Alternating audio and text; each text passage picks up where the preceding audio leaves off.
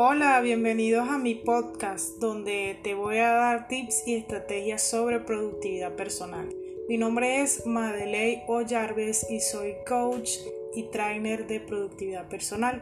Y en este episodio te voy a hablar sobre qué es la productividad personal y cuál es su importancia para tu bienestar y crecimiento personal. Ahora bien, muchas personas se preguntarán, ¿qué es realmente la productividad personal? Porque muchas personas piensan que la productividad es hacer muchas cosas y no necesariamente es así, ya que muchas veces pasamos por el momento incómodo de que llegas al final del día y te das cuenta de que hiciste muchas cosas, más tienes esa sensación de no estar satisfecho con lo que has realizado en el día.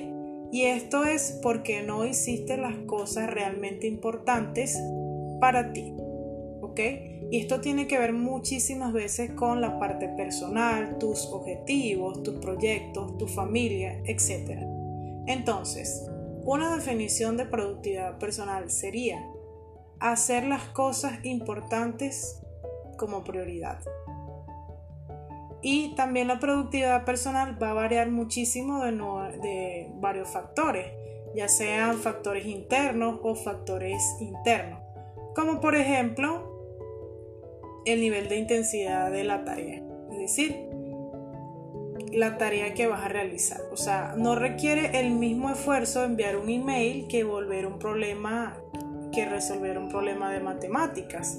Aunque ambos pueden requerir el mismo tiempo, sé consciente y no te plantees metas imposibles. Por ser fácil necesariamente tardarás menos tiempo. Es la trampa de eso lo hago en 5 minutos y a veces nos encontramos con la realidad de que nos toma más tiempo hacer esa actividad. Y es que el ser humano no puede medir cuánto tiempo exacto nos va a tomar hacer una tarea. Simplemente lo calculamos mentalmente. También va, va a depender de el nivel de concentración. Mientras más la realizamos, los ruidos, la multitarea y las interrupciones afectan a nuestra productividad. Incluso aunque cuanto más concentrados estemos en una tarea por regla general, más productivos seremos. Pero no podemos mantener el máximo nivel de concentración siempre sin sufrir fatiga.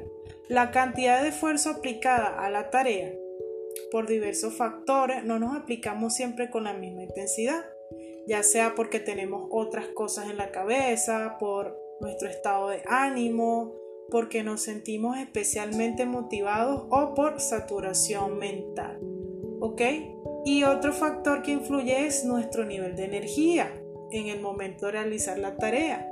No es lo mismo afrontar una tarea primera hora de la mañana que después de correr o de comer o una hora por la tarde. Es más, no trabajaremos igual un martes que un viernes. Esto es porque nuestro nivel de energía a medida que pasan los días de la semana, a medida que pasan las horas del día, va disminuyendo y va descendiendo. Entonces las cosas que realmente sean importantes para nosotros a nivel personal, a nivel profesional, debemos priorizarlas en esas primeras horas de la mañana. ¿Ok?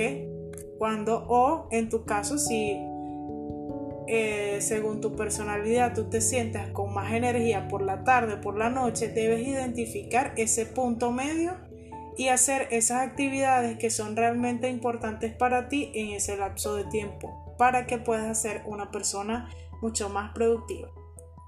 Esto es todo por el episodio de hoy. Déjame un comentario si te ha gustado este episodio, coméntame qué opinas, tus sugerencias y también recuerda seguirme en Instagram en arroba Madeley Nos vemos en el próximo episodio.